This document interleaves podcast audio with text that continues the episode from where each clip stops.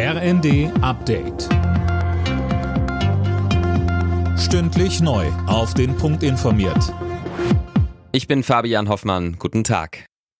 Die EU-Kommission will heute ihre Empfehlung abgeben, ob die Ukraine ein Beitrittskandidat werden soll. Deutschland, Frankreich, Italien und Rumänien hatten sich zuvor für eine positive Entscheidung ausgesprochen. Details hat Eileen Schallhorn. Die Ukraine gehört zur europäischen Familie, sagt der Bundeskanzler Scholz nach dem Treffen mit Präsident Zelensky in Kiew. Scholz will sich für einen sofortigen Kandidatenstatus der Ukraine und auch für die Republik Moldau stark machen.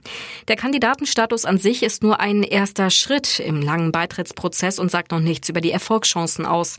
Die Türkei etwa hat den Status schon seit 1999.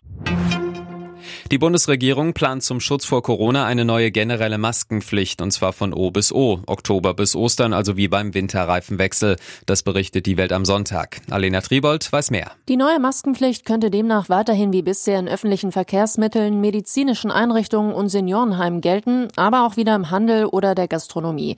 Wie es mit den Schulen aussieht, ist noch offen. Bevor aber irgendwelche Maßnahmen beschlossen werden, will man erstmal abwarten, wie die bisherigen Corona-Schutzmaßnahmen gewirkt haben. Dazu wird im Juni der Bericht Bericht einer Expertenkommission erwartet.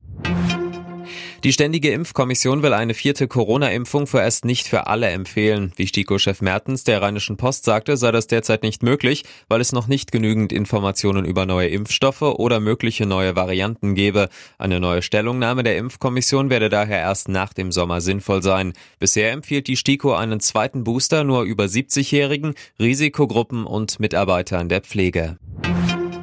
Der ADAC rechnet mit einem staureichen Wochenende. Das Ende der Pfingstferien und das verlängerte Frohenleichnam-Wochenende werden im Süden, im Großraum Berlin und Richtung Nord- und Ostsee wohl für volle Autobahnen sorgen. Wer spielt wann gegen wen? Das erfahren heute Clubs und Fans der ersten und zweiten Fußball-Bundesliga. Die DFL veröffentlicht am Mittag die Spielpläne für die kommende Saison. Klar ist schon jetzt, Meister Bayern München eröffnet die Bundesliga-Spielzeit am 5. August. Die zweite Liga startet bereits Mitte Juli.